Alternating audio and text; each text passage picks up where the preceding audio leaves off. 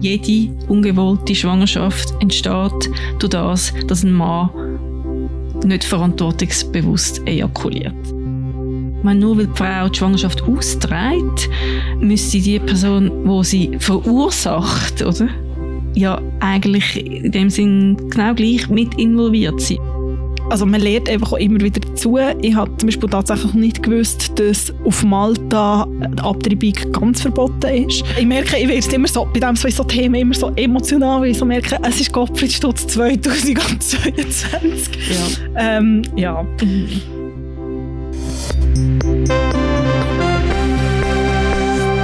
Tagesanzeigerin, der Podcast von Frauen, die Schlagzeilen schreiben, über Frauen, die Schlagzeilen machen.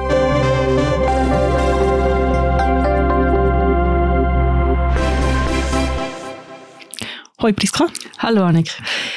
Heute wollen wir anfangen mit, wie immer, zurückzuschauen. Und zwar ähm, reden wir heute ein bisschen länger über eine Frau, die Ende letzte Woche Schlagzeilen hat gemacht. Ich habe heute Vormittag die Nationalratspräsidentin sowie meine Kolleginnen und Kollegen im Bundesrat über meinen Rücktritt als Bundesrätin per Ende 2022 informiert. Morenta Sommaruga, wo ist zurückgetreten, sehr, sehr überraschend, das hat sie selber auch gesagt. Der Entscheid kommt etwas abrupt, auch für mich, und er kommt früher als vorgesehen. Was ist dir so der Kopf, wo sie zurückgetreten ist, oder wie hast du sie wahrgenommen? Ja, ich bin äh, sehr betrübt gewesen. Ich habe meinen Kindern auch gesagt, meine Lieblingsbundesrätin ist gerade zurückgetreten. Ich habe ihre Person und äh, das, was sie bewegt hat und für das, was sie gestanden ist, sehr geschätzt.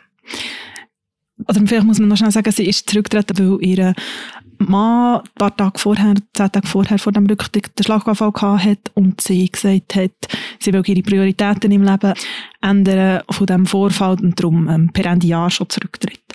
So. Und eben, das hat sie ja überhaupt nicht geplant. Sie war zwölf Jahre im Bundesrat, gewesen, also doch schon ein Moment. Sie war das zweitälteste Ratsmitglied. Gewesen krasse Zahl, einfach einiges mehr.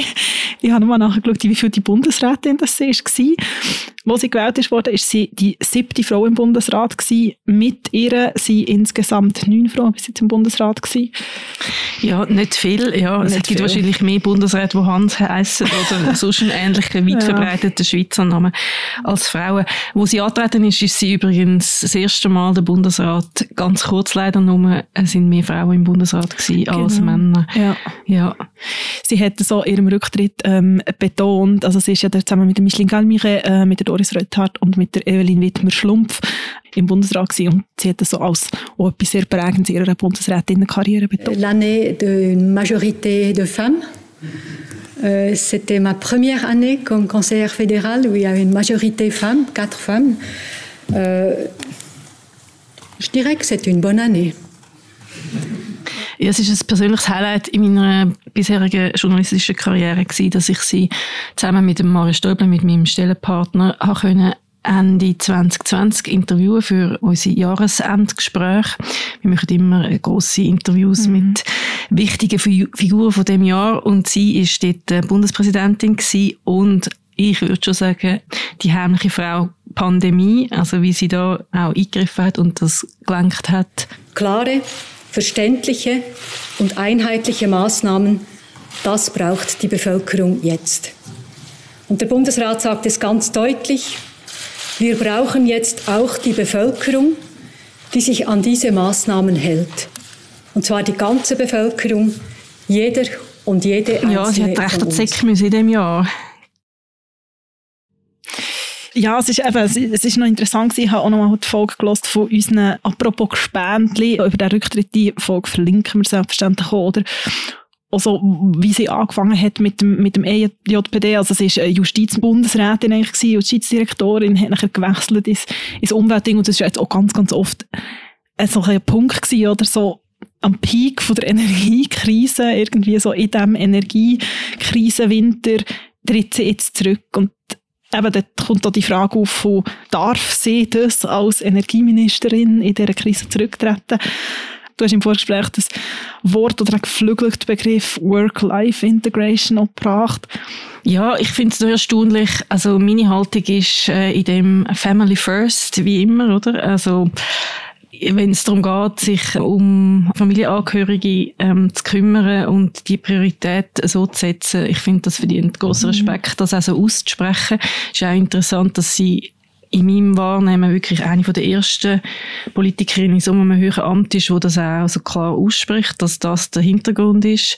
Vielleicht hat es das einfach gebraucht oder eben, wie du sagst, gerade jetzt in so einer weiteren Krise, einer politischen Krise, wo es sie eigentlich sehr stark braucht, braucht man vielleicht schon eine Erklärung, warum ausgerechnet jetzt. Ähm, aber dass sie das gemacht hat, finde ich sehr ähm, mutig und, und auch schön, oder? Ich glaube, es öffnet auch eben so einen Diskurs darüber, wie weit ist man bereit zu gehen. Sie hat natürlich auch vielleicht eine privilegierte Position. Sie hat sehr viel erreicht. Sie hat eine lange Karriere. In meinem Empfinden ist sie auch so ein bisschen auf ewig. vielleicht wie eine Königin, wie die Königin, die jetzt gerade gestorben ist. Ich, habe mir den Bundesrat ohne Frau Sommerhuger fast nicht mehr vorstellen Natürlich nüchtern betrachtet sind zwölf Jahre sehr eine lange Zeit und dann ist es vielleicht auch mal gut, oder? Und es ist vielleicht ein, bisschen ein überraschender Abgang, aber ähm, dass sie das macht, um irgendwie die Zeit mit ihrem Mann ähm, zu erleben, finde ich irgendwie äh, sehr nachvollziehbar mhm. und bewundernswert, dass sie das in ihrer Klarheit auch kommuniziert hat. Aber auch das mit dieser Deutlichkeit, wenn man schaut, warum das Bundesrat und Bundesrätinnen zurücktreten sind, ähm, vor Amtsende, wir jetzt nicht von abgewählt oder irgendwelchen Skandal oder so, ist das, sagt man, das erklärt unser Bundesratschef in der erwähnten Apropos-Folge, eigentlich das erste Mal, dass eine Bundesrätin oder ein Bundesrat wirklich auch sagt, ich trete aus privaten Gründen zurück. Man munkelt beim Didier Burkhalter, könnte es private Gründe haben, aber er hat das nie gesagt öffentlich. Aber gleichzeitig ist in Deutschland eine Geschichte durch die Medien gegangen, wo auch das Thema aufnimmt mit der Vereinbarkeit, wo irgendwann nicht mehr geht. Und zwar ein bisschen in einem anderen Kontext. Verena Balsen, sie ist die Erbin von dem Gutzli-Unternehmen. Äh, Balsen ist ein grosses, äh, traditionsreiches Unternehmen. Sie ist erst 29 und ist aktiv im Management von Balsen und hat ihren Rückzug aus dem Management von der Firma bekannt auf LinkedIn und zwar im Zusammenhang damit, dass sie gesagt hat, sie kann das nicht, sie ist überfordert, sie hat Panikattacken gehabt, wenn sie irgendwie Sachen müssen entscheiden oder kommunizieren. Sie hat sich sehr schlecht gefühlt in Sitzungen, wenn sie so unter Beobachtung gestanden ist und ähm, als ich das gehört habe, habe ich gefunden, wow, also das ist so, dass jemand so ansteht und sagt, das ist von mir erwartet worden, ich habe das Unternehmen geerbt, äh, ich habe mich einbringen aber ich bin nicht in der Lage dazu, aus verschiedensten mhm. Gründen.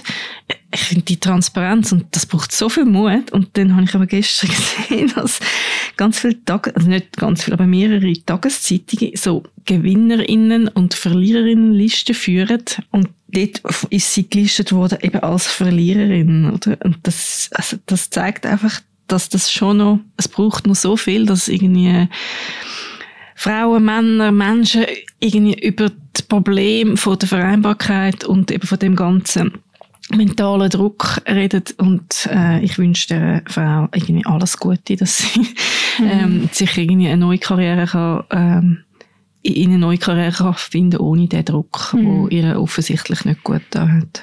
Ja, ich glaube, es ist schon etwas, wo wir ja immer wieder darüber reden, oder so der Generationenshift oder irgendwie was verändert sich in verschiedenen Generationen, dass man dort auch offen darüber redet. Also, das, also ich meine, das ganze Mental Health-Thema, das geht ja dort ein bisschen rein.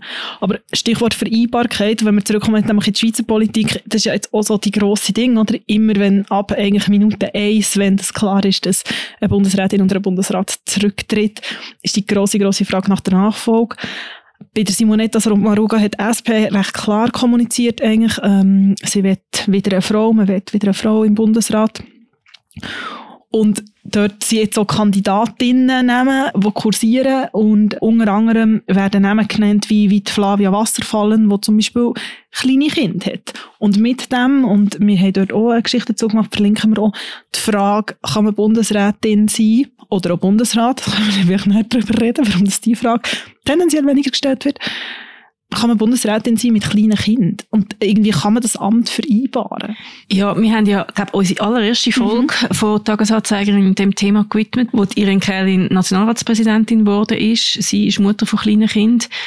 Und in den Artikeln, die du erwähnt hast, schauen wir auch darauf, wie es Regierungsmitglieder in anderen Ländern machen, die kleine Kinder haben.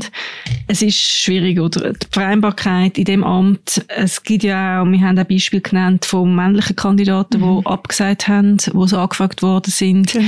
weil sie kleine Kinder haben. Und wie Frau Sommaruga jetzt gesagt hat, oder? Es ist ein Amt, das einem extrem fest einnimmt, wo sehr viel äh, Präsenz erfordert, auch wenn man nicht am Schaffen ist. Es mhm. ist ein 24-7-Amt.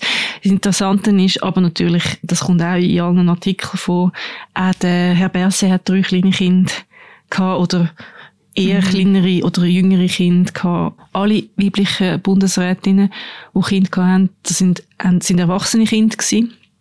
Und bei den Männern sind es durchaus einmal mhm. äh, Kinder im schulpflichtigen Alter. Mhm. Und die Frage stellt man Männer immer noch, glaube ich, viel weniger, äh, wie kannst du, ist das für dich ein Thema, mhm. der Verzicht auf die, irgendwie die Anwesenheit mhm. im Leben von deinen kleinen Kind. Also beim Berse ist das so gewesen, sein jüngstes Kind war damals zwei gewesen, als er ist Bundesrat wurde. Er hat das so vereinzelt selber mal aufgebracht. Aber es ist so die Frage, okay, wie geht's? Oder du hast es jetzt vorher ähm, erwähnt, 2018 hat Andrea Caroni, äh, FDP-Ständerat, abgesagt, weil er gesagt hat, ich kann nicht der Vater sein, den ich will für meine Kinder, wenn ich das Amt mache. Und trotzdem finde ich, wieso, oder man kann sagen, braucht es die Frage? Und ich würde trotzdem sagen, ja, es braucht sie, weil es braucht sie darum, wenn man irgendwann will, dass man dort herkommt, dass man nicht, und ich sage es jetzt bewusst überspitzt, entweder nur einen kinderlosen Bundesrat hat oder einen Bundesrat, ich sage jetzt mal 55, 60 plus, dann muss man sich die Frage stellen, oder? Und, und auch die Frage, wie könnte es denn gehen? Und du hast die internationalen Beispiele angesprochen. Wir haben die auch immer wieder angesprochen. Das sind wie Anna Marin, das sind wie Annalena Baerbock in Deutschland. Das sind aber, ist aber auch Jacinda Ardern, wo wir auch immer wieder darüber geredet haben. Und aber es sagen ja auch alle, oder? Es, es geht, also zum einen, meine, man muss auch sagen, in all diesen Fällen gibt es einen Partner. Das ist auch nicht in jeder Familie so. Und alle haben gesagt, ja, man muss es irgendwie zusammen machen und jemand muss zurückstecken. Interessant habe ich gefunden, in einem von diesen Artikeln unsere Kolleginnen von der Inlandredaktion auch mit der Zita Küng, sie ist Organisationsberaterin und Führungscoach, sie sagt zum Beispiel, es muss möglich sein. Und ein Argument, das sie zum Beispiel aufbringt, ist, eine Frau, die im Bundesrat sitzt, hat auch die finanziellen Mittel, um sich zum Beispiel Fremdbetreuung zu organisieren, so was zum Beispiel jemand anderes bei einem Tieflohnsegment nicht hat. Das ist das Argument, das sie ähm, aufbringt, ist sicher nicht die Lösung für alles, aber ja, ich finde es wichtig, dass man das irgendwie dass man es thematisiert. Mhm. Ich denke auch, man muss darüber reden, was es für Möglichkeiten gibt, weil irgendwie mit dieser Schwarmintelligenz kommt man dann vielleicht irgendwann auch auf Möglichkeiten, wo es, wo es vereinfacht. Ich glaube nicht, dass die rein finanzielle Lösung der einzige Weg ist. Aber das stimmt natürlich, was Frau Krüng sagt. Ich glaube, es ist wirklich sehr, sehr wichtig, dass man an der Diversität von so einem Gremium schafft, oder? Weil, ähm, um nochmal ganz kurz zurück auf Frau Samaroga zu kommen, sie hat zum Beispiel auch als Frau das erste Mal äh, eine Quote erreicht. Mhm. Also ganz softe 2018. Sie hat eine auf zehn Jahre befristete Frauenquote durchgebracht, wo fordert, dass äh, in der Verwaltungsrat von börsenkotierten Unternehmen 40 Prozent Frauen sein müssen. Mhm. Das ist sehr, sehr sanft. Das ist, es gibt auch nicht wirklich Sanktionen grosse. Ähm, und das ist ganz knapp durch. Und das ist aber schon ein Thema, wo sich vielleicht wirklich eine Frau hat müssen auf die Agenda schreiben, mhm. damit es umgesetzt worden mhm. ist. Also vielleicht noch etwas Letztes. Ich meine, die Diskussion ist ja immer so, ja, also heisst das, wenn jetzt zum Beispiel eine Mutter von jungen Kind im Bundesrat sitzt oder in einer sehr hohen politischen Position, muss sie sich dann zwingend nur für Familienpolitik einsetzen? Ich würde sagen, definitiv nein. Aber der Punkt ist, das ist sicher, oder, dass man andere Lebensrealität hineinbringt. Aber der andere Punkt ist ja einfach auch, auch die Vorbildfunktion. Ich meine, wir reden auch immer wieder über die, aber wie wichtig das die auch ist, dass man einfach vielleicht auch sieht, hey, es geht. Und natürlich werden nicht alle Bundesrätinnen, es geht ja gar nicht, und dass das auch nicht werden aber vielleicht bricht man es dann aber für sich und sagt, okay, irgendwie geht's und ich habe nicht die finanziellen Mittel oder ich, habe, ich bin anders aufgestellt, aber irgendwie geht's und einfach die Sichtbarkeit und ich bin einfach überzeugt, dass das unglaublich wichtig ist und dass das einfach auch eine Chance kann sein für alle. Also auch für junge Väter abgesehen davon. Ja, wir bleiben, wir bleiben gespannt. Ja, am 8. Dezember äh, wissen wir dann, wer, wer die Nachfolgerin von der Frau oder der Nachfolger, man weiß ja dann gleich nicht, ähm, von der Frau Samaruga wird. Werden wir sicher auch äh, nochmal aufnehmen in diesem Jahr, wo ja nicht mehr so lange ist, eigentlich Nein.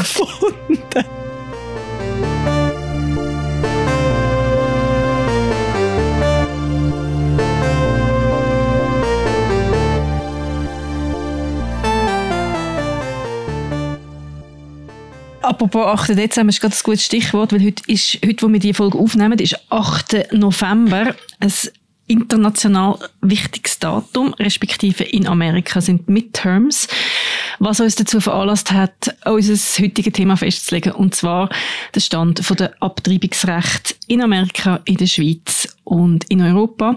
Und in dem Zusammenhang bin ich auf ein Büchlein gestoßen, das ich bestellt habe vor zwei Wochen. Über das reden wir auch. Du hast es auch gelesen. Wir haben das ganze Wochenende uns Emojis hin und her geschickt, wo sehr viel Erstaunen und fast schon Entsetzen ausgedrückt hat. Äh, das Büchlein heisst Ejaculate Responsibly, ejakuliere verantwortungsbewusst. Wir reden ein bisschen später über den Inhalt von dem Buch in dem Zusammenhang. Genau, wenn wir über Midterm Elections reden und warum das, das so wichtig ist, es hat Anfangsjahr ist die Diskussion wieder aufgekommen über das geschichtsträchtige Urteil Roe v. Wade, wo es darum ist gegangen, Abtreibungen legal, illegal in den USA. Am 24. Juni dieses Jahr hat äh, das Supreme Court nach vielen, vielen, vielen Jahren entschieden, um das ähm, overturnen, um das äh, über den Haufen werfen und was es kann implizieren kann. Ähm, es ist sehr kompliziert, weil das US-Politrecht und äh, mit dem die ganze, sagen wir mal, Strafverfolgung und rechtliche Situation auch nicht ganz einfach ist. Aber es bedeutet, dass einzelne Staaten können Abtreibung verbieten, dass es einfach sehr, sehr viel schwieriger wird für Frauen. Es gibt immer noch einzelne Staaten, das ist wichtig zu sagen, wo das so immer noch legal ist, wo das so legal wird bleiben. Aber, und das ist eigentlich auch immer wieder die grosse Diskussion gewesen, das ist einfach ein riesiges Signal an eine Gesellschaft oder an die ganze Gesellschaft, auf der ganzen Welt würde ich mal sagen, wenn ein Land wie die USA, wo man würde sagen, ist aufgeklärt, was auch immer das bedeutet, so etwas wieder einführt. Mhm. Oder über so, so etwas so breit debattiert. Ja, es ist sehr interessant. Es hat ja dann ganz schnell ist das umgesetzt worden, mhm. äh, am Tag nach der, nach dem Overturnment, wie man, ich weiß gar nicht, wie man das nennt, äh, nach der Aufhebung von dem, von dem Gesetz. Äh, hat es ja schon eben Kliniken gegeben, die nicht mehr geschafft haben. Also das wird gerade sofort umgesetzt. Es hat so Tourismus in anderen Staaten gegeben, wo Abtreibungen weiterhin erlaubt sind. Es hat auch ganz viele Firmen gegeben, die irgendwie ihren Sitz verlagert mhm. haben oder droht haben, ihren Sitz zu verlagern in Staaten, wo eben Abtreibungen erlaubt sind, wo bis anhin in Staaten sesshaft sind, wo eben Abtreibungen verboten worden sind. Es ist gerade sofort eine große Diskussion losgegangen, was auch wichtig ist und interessant ist, dass wirklich sehr viel, also über 60 Prozent vom Volk ist eigentlich für Abtreibungen. Also das heißt, ich glaube auch wirklich republikanische Politikerinnen und Politiker, die sich sehr stark für das ausgesprochen haben, sind ein bisschen zurückgekrebst jetzt in der politischen Kommunikation. Es gibt anscheinend auch ganz viele Websites, die von diesen Punkten so gesäubert worden sind. Also man hat sich gemerkt, dass das ein Thema ist, wo vielleicht wirklich irgendwie nicht ganz so im Willen von, von allen rechts- oder republikanisch wählenden Stimmbürgerinnen und Stimmbürger ist. Und eben, also das eine ist das, oder im Recht, das andere ist, wir haben es vorher angesprochen, es sind Wahlen. Und darum reden wir auch darüber, oder je nachdem, wer durchgewählt wird und je nachdem, wer, wer nachher die Mehrheit ähm, auch hat, gibt es wie so zwei Szenarien. Ein Szenario ist, dass die Demokraten im Kongress könnten so eine Legislation durchsetzen, wo Women's Health Protection Act heißt, wo eben dann wieder den Zugang zu Abtreibungen vereinfacht und einen Teil von diesen Rechten wiederherstellt. Also das ist dann nicht wieder, dass man das wieder rückgängig macht, das rückgängig machen von dem ursprünglich, also irre kompliziert, aber dass man eben so einen Act einführt, wo einen Teil von diesen Rechten wieder implementiert. Und das zweite Szenario ist, wenn die Republikaner in die Mehrheit haben, ist das der 15-Week National Abortion Ban, wo der Senator Lindsey Graham vorschlägt, würde angenommen werden. Das ist ein staatenweites Verbot, wo Abtreibung nach der 15. Woche würde verbieten. Also das heißt, jetzt ist in vielen Staaten Abtreibung legal. Das würde dann heißen, dass ab der 15. Woche in allen Staaten Abtreibung verboten wäre. Also nochmal eine Verschärfung. Also die Midterms, die sind sehr, sehr wichtig in dieser Frage. Bis wir genau wissen, was passiert, wird noch ein länger gehen. Das Resultat jetzt von den Midterms heute werden wir ähm, im Episodenbeschreib verlinken, dass man das kann nachlesen kann. Und was wir auch werden verlinken, ist ein sehr unterhaltsames und auch ein bisschen erschreckendes Video, wo unsere Produzentin uns im Vorsprech gezeigt hat, wo eine Frau verschiedene Männer auf der Straße fragt, so ein bisschen übers weibliche Reproduktionssystem. Welcome to another episode of Roe v. Bros, the game show where we find out how much men know about women's bodies. Can you pee with a tampon in? I think you got to take it out. I've seen the little tampon trash cans in the uh, bathrooms, so probably why. Why are there different Also, types of was ist eine Periode? Ähm, wie viele Tampons braucht eine Frau während dem Zyklus? Und weitere Fragen. Ähm, und die Männer, die sie gefragt haben, haben alle gar keine Ahnung. About how many tampons would one use for their period on average? One or two? I think one, to be honest. One, and they, they put them inside. Ugh. Und sind aber alle registered to vote, also dürfen alle go abstimmen. Und also die Quintessenz von dem Video ist ein bisschen, ähm, bitte tun nicht einfach die unwissenden Männer äh, eure Zukunft überlassen.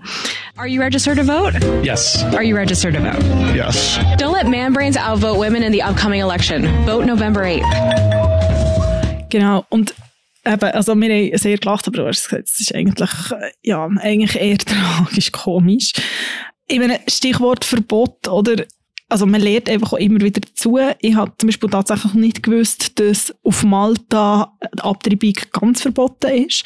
Also es heisst auch Abtreibung, ähm, also wenn eine Frau nach einer Vergewaltigung schwanger ist oder auch wenn man weiss, dass das Kind sehr, sehr stark beeinträchtigt ist oder dass es sogar lebensbedrohlich ist für die Mutter oder das Kind, ist verboten. Verboten auch. Die Abtreibung ist im Liechtenstein, also ein bisschen unter anderen ähm, Bedingungen, geht es glaube hier nicht ins Detail, aber es gibt auch immer wieder Versuche, um das zu legalisieren, aber der Fürst im Liechtenstein hat das Vetorecht und hat von dem auch immer wieder Gebrauch gemacht. Und die Liechtensteiner Journalistin und als kleiner Disclaimer, gute Freundin von mir, ähm, Gabriela Alvarez Hummel, schreibt sehr, sehr viel über das Thema. Also es lohnt sich auch, wenn man sich für das interessiert, ihr zu folgen. Also sie schreibt viel über das Liechtenstein, aber viel über über Abtreibung, über Abtreibungsgegner und also ich finde es einfach schon immer wieder krass. Also manchmal denke ich, man denkt doch, manchmal gibt es so Themen, wo man echt unglaublich viel darüber weiss.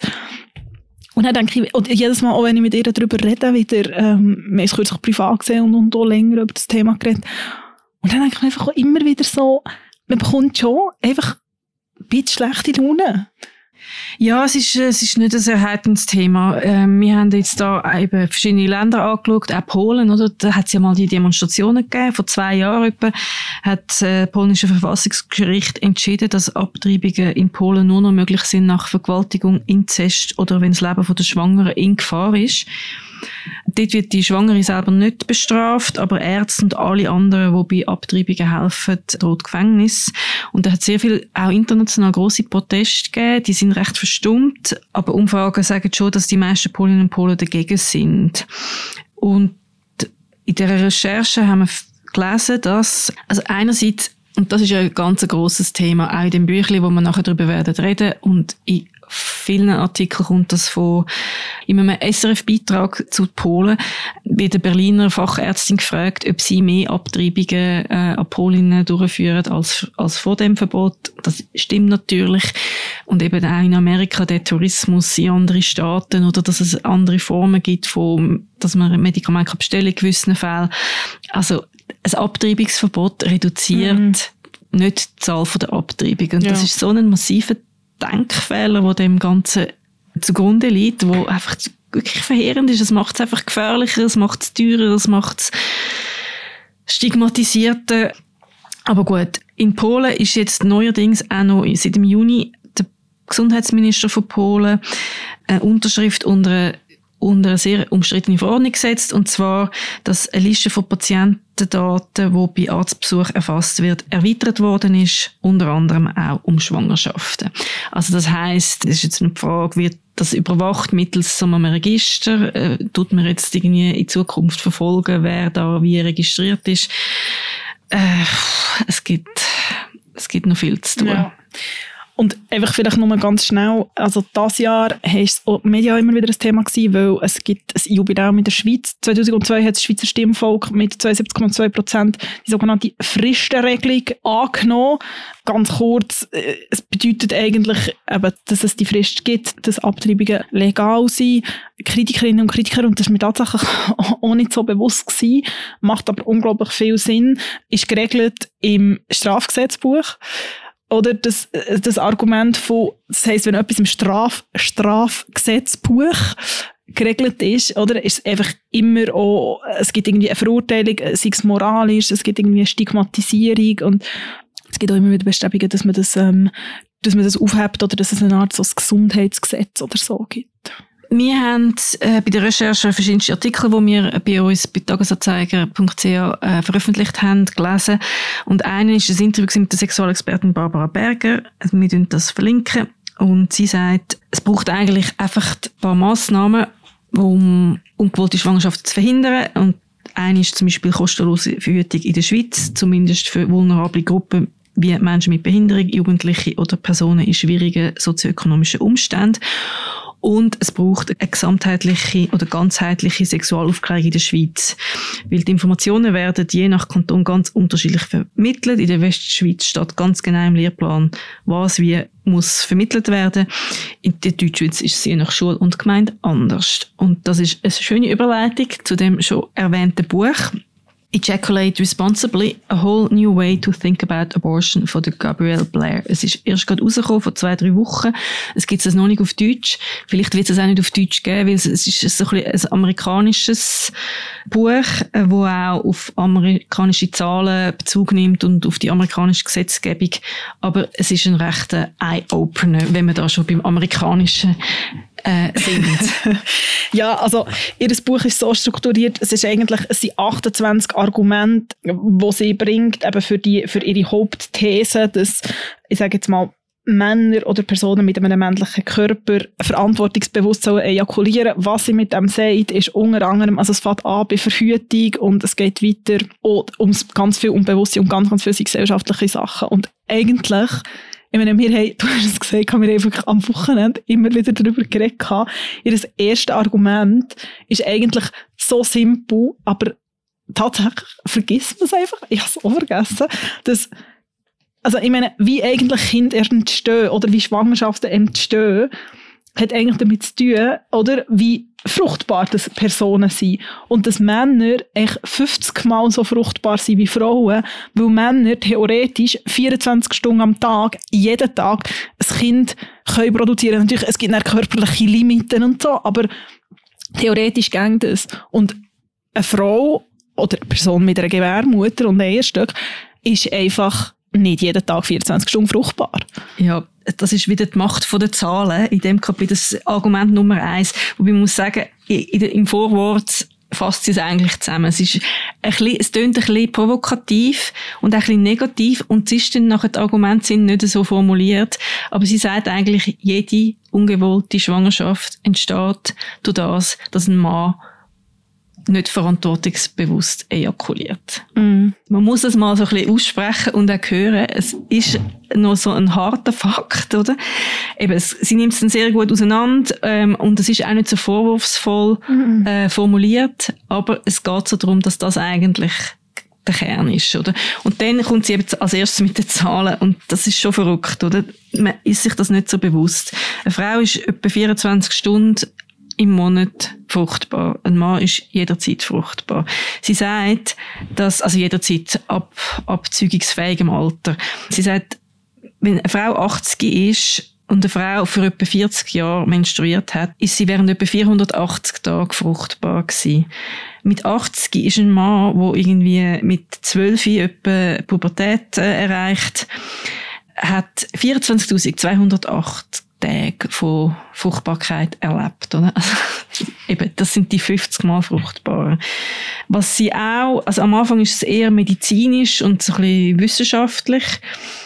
Aber was auch sehr interessant ist, ist ein Argument, das sie bringt, ist, oder der Aufwand, den Frauen betreiben müssen, zum Verhüten, ist so immens für, den, für, die Zahl an fruchtbarer Zeit, im Gegensatz zu dem, wo Männer machen könnten, zum Beispiel das Kondom organisieren, kaufen und tragen, dass das einfach eigentlich, eigentlich in keinem Verhältnis steht. Wenn man das irgendwo würde aufzeichnen, ohne Geschlechterzuweisung, das und das musst du machen, damit du während der und der Zeit nicht empfängst, versus das und das musst du machen, damit du während der und der Zeit nicht der Schwangerschaft auslöst, es wäre eigentlich ein No-Brainer, sagt man auf Neudeutsch. Was auch sehr spannend ist, ist ein anderes Argument, das sie bringt, ist, dass ähm, Ovulation unfreiwillig ist. Das passiert einfach im Körper von einer Frau. Und Ejakulation ist ähm, bewusst, oder? Also, es ist ein freiwilliger Akt. Mhm. Also es ist auch noch ein, für mich noch recht einleuchtendes Argument gewesen. Also es ist... Also ich glaube einfach ganz viele Sachen, oder? Ich meine, es, es, es steckt eigentlich so viel drin und auf was das auch immer wieder zurückkommt, das spricht das auch immer wieder an. Oder angefangen bei, bei der Verhütung, oder? Es gibt unglaublich viele Sachen für die Frauen, oder? Und es ist wie so, es ist ja dann eher ihr Körper und sie wird schwanger, aber es braucht halt einfach noch eine zweite Person. Und zum dort irgendwie mal ansetzen, also wenn man dort irgendwie anfängt, oder es, es gibt ja immer wieder Studien, es gibt Versuche, um irgendwie Verhütung für einen Mann einzuführen, es gibt ganz viele verschiedene Sachen. Bis jetzt es einfach keinen Markt. Ähm, es hat vor etwa einem Jahr im Magazin eine grosse Geschichte von der deutschen Journalistin Svenja Beller, die sie das auseinandernimmt. Ich habe damals auch mit ihr geredet und eine Apropos-Folge gemacht. Können wir auch nochmal verlinken, ohne ins fest ins Detail zu gehen. Aber es fängt an damit, dass so Sachen sind, ja, aber Nebenwirkungen sind also schon krass. Oder? Und sie listet das auch auf. Und dort denkt man manchmal schon so, ja, aber also was zur Hölle? Und das andere hat natürlich auch damit zu tun, die gesellschaftlichen Dinge, die mit so Fruchtbarkeit kommt. Oder es ist so der fruchtbare Mann und irgendwie so das Thema von es fängt an bei Nebenwirkungen. Etwas, was auch bei der Gabrielle immer wieder aufkommt, ist die Vasektomie.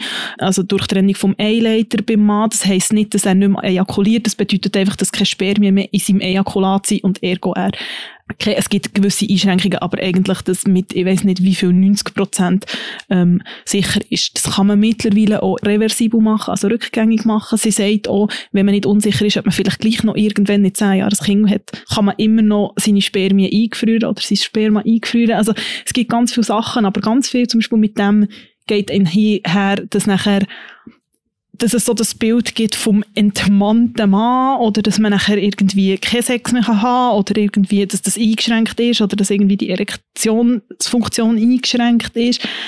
Es geht weiter, was ich auch gedacht habe, wo ich auch, also es ist wirklich so, es ist so ganz, ganz einfache Sachen, aber etwas, was ich auch darauf eingehe, du hast es vorher erwähnt, das Kondom, oder? Die Dings, so die gesellschaftliche Idee von Sex fühlt sich für Männer nicht gleich gut an, mit einem Kondom. Also ich meine einfach eine kleine Klammer, wo, ich, also, wo auch immer wieder in meinem privaten Umfeld das Thema ist. Also ich meine, bei einem Kondom geht es einfach nicht nur darum, zum Schwangerschaft zu verhindern, sondern einfach auch darum, zum potenziell niemand mit sexuellen Krankheiten anstecken. Und das geht in beide Richtungen. Also das ist ja auch so etwas, wo, wo dann manchmal einfach so ein bisschen, ein bisschen abgespielt wird. Mhm. Es ist aber schon das gesellschaftliche, auch ein Argument ist schon, dass von der Frau erwartet wird, dass man irgendwie die Schwangerschaftsverhinderung, dass das bei der Frau liegt, oder? Aber es ist ja schon so, ich meine, nur weil die Frau die Schwangerschaft austrägt, müsste die Person, wo sie verursacht, oder? Ja eigentlich in dem Sinn genau gleich mit involviert sein. Aber das ist historisch und das ist ja auch ein grosser Sagen gewesen. Es hat auch sicher auch sehr viel gebracht. Das Pillen Absolut. zum Beispiel hat sehr viel Freiheiten gebracht.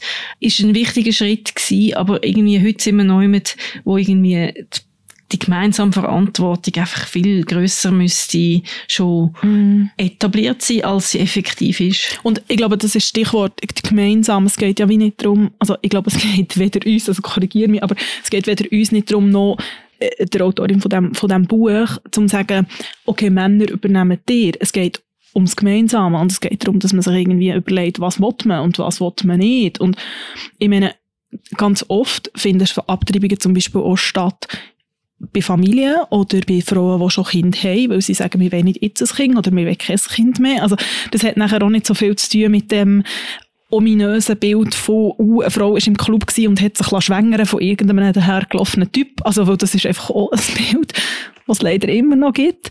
Es deutet sich zum Teil auch an. Und ich glaube, es ist einfach, es ist man denkt so, es ist so 2022 und man liest es irgendwie und es ist irgendwie, es könnte so einfach sein. Und manchmal denkt man sich so, aber warum, warum reden wir eigentlich immer noch darüber? Oder warum muss man immer noch darüber reden?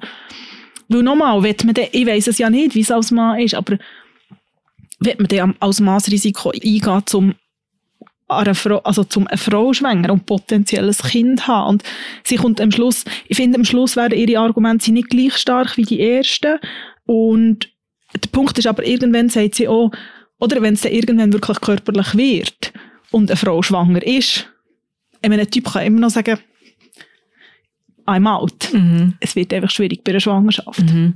Ich glaube, das ist das Problem, oder? Darum, darum muss man als Frau einfach wirklich das im Griff haben, aber es wäre schon wünschenswert, dass sich das ändert. Also es ist nicht wünschenswert, es ist äh, wirklich eine große Notwendigkeit, vor allem auch, weil man nachher mit dem Resultat oder mit dem Umgang mit dem Resultat oder sprich der Abtreibungspolitik äh, irgendwie so völlig in einem anderen Jahrzehnt jetzt gelandet sind, in einem Teil der Welt zumindest. Mhm. Und ich finde das eigentlich noch spannend. Sie, ähm, ich habe es leider äh, nicht geschafft zu bestellen und bin ich da so ganz unschön ähm, PDF-Seiten am drucken was leider ein bisschen lauter ist als der Priska ihr Buch. Aber ähm, ich suche eigentlich eine Stelle, wo sie auch sagt, am Schluss, also sie adressiert auch immer wieder ganz direkt ähm, Abtreibungsgegner. Ähm, also sie sagt zum Beispiel in einem der letzten Argumente, wenn das dein Ziel wäre, zum Abtreibungen reduzieren oder die Zahl der Abtreibungen in unserem Land zu reduzieren, egal ob illegal oder legal, sie ist dann wie so, I have good news for you, weil einfach the most effective proven way to, to reduce abortion that we know is free and accessible birth control. Ja, das habe ich auch angestrichen. Zum Beispiel. Also, und, äh, und, und ähm, in addition to free and accessible birth control, good sex education is genau. also really effective. Und sie tut dann äh, auf die Niederlande schauen, äh, wo die, wie, die, wie, sich, wie dort äh, sich die Teenage-Schwangerschaftenzahl entwickelt mhm. hat. Und ich habe einfach das noch interessant gefunden, oder das, also der Ansatz, wo sie gewählt hat, zum eigentlich wie, also wirklich so das, das New Way of Thinking about Abortion, also dass man irgendwie wie nicht anfängt, wenn es so weit ist, wenn eine Frau sich die, die Überlegung macht. Und ich meine, das ist eine Überlegung, eine Entscheidung, die niemand, niemand sich einfach macht. Also ich meine, auch Partner, das ist ja auch einfach so ein Irrglaube, so, ja, ja, egal, als würde ich irgendwie, weiß auch nicht genau was machen, das Hustenzeltchen nehmen es ist ja nicht so. Aber dass sie eigentlich viel früher anfängt, mhm. oder was könnte man eigentlich machen, dass es, also für, für die Frauen wie für die Männer, oder? Dass es gar nicht so weit kommt. Mhm. Und was kann eine Gesellschaft oder eine Politik je nachdem machen? Genau, es ist viel gesellschaftlich, wo wir alle daran arbeiten müssen, viel politisch. Und was auch sehr spannend ist, auch in Amerika sehr starke religiöse Hintergründe, mhm. oder? Wo, und sehr starke religiöse Mächte, die man auch äh, berücksichtigen muss. Sie selber ist, äh, hat sechs Kinder und mhm. ist äh, Mormonin. Also auch noch spannend vor dem Hintergrund. Das hat, glaube angefangen als Tweet-Serie mhm. genau. äh, und hat so viel äh, Anklang gefunden und so eine große Diskussion mhm. ausgelöst, dass sie das zum Buch gemacht hat. Ist ja sehr empfehlenswert, wenn man gerne auf Englisch liest. Absolut. Es ist auch, ich finde, das ist ein einfaches Englisch. Also, ja. es ist, man muss jetzt nicht. Genau. Ja, ich merke, ich werde immer so, bei dem so, so Themen immer so emotional, weil ich so merke, es ist Gottfried Stutz 2022. Ja. Ähm, ja. Mhm. Aber ja. Es braucht einen langen Atem, aber genau, wir bleiben dran. Das machen wir. genau.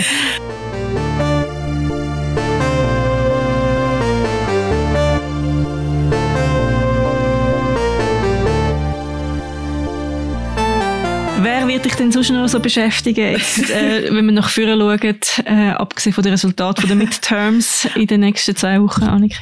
Abgesehen ähm, von den Midterms und, und ähm, vielleicht äh, Entscheid in der Nachfolge von Simonetta Samaruga, wird mich Joanne Didion beschäftigen. Sie hat mich schon ein bisschen beschäftigt in den letzten Tagen. Die große amerikanische Autorin und Journalistin, die, glaube für sehr viele schreibende Frauen und auch Männer ein grosses, grosses Vorbild war. Vielleicht kennt sie der eine oder die andere von dem Buch A Year of Magical Thinking, wo sie geschrieben hat, nachdem sie kurz aufeinander zuerst ihren Ehemann und nachher ihre Tochter verloren hat. Und Joan Didion ist Ende letztes Jahr gestorben. Und jetzt kommen sehr, sehr viele von ihren Privatgegenständen unter den Hammer. Das heisst, sie werden auktioniert am 16. November. Man kann jetzt schon live mitbieten oder online mitbieten. Und sie wirklich privat Sachen. Es lohnt sich wirklich, oder den Katalog ähm, zu, äh, mal zu browsen. Wir verlinken auch. Also es hat zum Beispiel sehr viele Bücher aus ihrer Bibliothek getrunken. Nicht einzelne Bücher, sondern immer so eine Art Konvolut, vielleicht so 10, 15 Bücher. Zum Teil sind sie thematisch gruppiert, zum Teil nicht. Es gibt eine Gruppierung über Kalifornien oder ähm, Gedichtsbände nur von Frauen. Die sind teilweise im Moment bei 2400 Dollar. Man könnte auch 13 leere Notizbücher kaufen, stand jetzt 2200 Dollar. das weiße Sofa ist erst bei 350 Dollar. Oder mundblasene Glasglocken in Rot und in Blau, 800 Dollar. Äh, eine Sammlung von Muscheln und Steinen, die sie gesammelt hat, 1000 Dollar. Eine Selin-Sonnenbrille, es hat mal sehr legendäre Werbung gehabt, 3250 stand jetzt. Ein äh, sechsteiliges Grösepfannenset, wo sie sehr viel gekocht hat. Es gibt auch sehr ikonische Bilder, ähm, kostet, stand jetzt 1500 ähm, Dollar. Würde ich mir ja wünschen, wenn ich jetzt einfach so könnte, äh, frei aussuchen Ich habe gleich Geburtstag, das mal scherzhaft meine Freundin gesagt. Nein, ich möchte es nicht, weil ich hätte wirklich keinen Platz für sechs grosse Pfannen. Oder es gibt auch Kunst ähm, vom Ed Ruscha oder von Bruce Nauman und es gibt auch sehr viele Bilder von ihr selber. Es haben auch sehr viele berühmte Fotografinnen wie Brigitte Lacombe zum Beispiel sie fotografiert.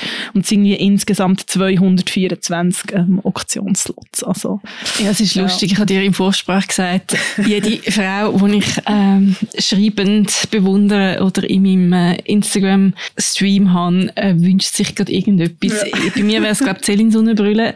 Ich habe sehr eine ähnliche und ich habe die Kampagne sehr, sehr schön mhm. gefunden, weil das so am Anfang war von dem, das ist jetzt recht trendy geworden, eben auch alte mhm. oder ältere Frauen als Models einzusetzen. Ähm, und sie hat irgendwie halt leider sehr fragil und zerbrechlich ausgesehen mhm. in dieser Kampagne, aber auch ihre stylisch und, und sie hat halt einfach auch sehr eine besondere Ausstrahlung gehabt.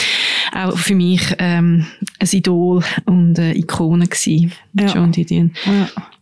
Und ähm, wer begleitet dich, außer in diesem Fall auch ein bisschen genau. Ähm, mich begleitet, wird begleitet Florence Welch. Sie oh. ist, ja, genau, sie ist die Sängerin von Florence and the Machines. Und ich gehe ans Konzert in oh, Paris. so toll. Mhm. Oh, ich habe sie in Zürich gesehen vor drei Jahren. Ja, ich Fantastisches genau. Konzert gewesen. Ich bin dort einer Bekannten begegnet an dem Konzert. Ähm, und sie hat mir vorgeschlagen, dass wir zusammen auf Paris an das Konzert gehen. Oh. Aber lustigerweise nicht nebeneinander werden sitzen. Sie hat mir gesagt, Look, ich muss das allein schauen, weil ich muss da immer durchbrüllen und oh. ich verträge es nicht, wenn jemand neben mir sitzt. Dann gefunden, okay, ich komme mit, wir, sitzen, wir gehen zusammen, nicht zusammen an das Konzert. Und ich freue mich sehr. Sie ist eine sehr spannende Künstlerin und besonders, und das schlagt fast ein bisschen im Bogen zu unserem Gespräch am Anfang, Sie hat, äh, ihr neues Album ist erschienen und sie hat sehr viele Interviews gegeben, wo man vielleicht das eine oder andere auch verlinkt, weil sie sich bei dem Album sehr stark mit der Frage beschäftigt hat, kann ich als Künstlerin auch Mutter werden? Ist das äh, kann ich das vereinen, dass, dass, dass ich etwas mache, wo mich so sehr äh, beansprucht und erfüllt, das Künstlerinnen sein, zusammen mit der Mutterrolle. Und sie hat sehr große Zweifel an dem und singt über das. Das Lied King ist eine richtige Hymne, wo ich wahrscheinlich 20 Mal nacheinander gelost habe, ähm, wo das erschienen ist. Äh, ja, ich freue mich sehr.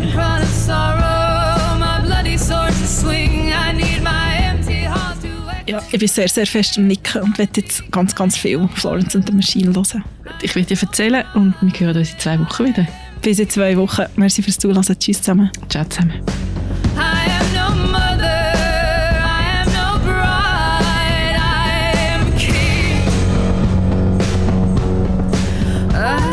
Tagesanzeigerin wird moderiert von der Priska Amstutz und mir, der Annik Hosmann. Produktion macht Laura Bachmann.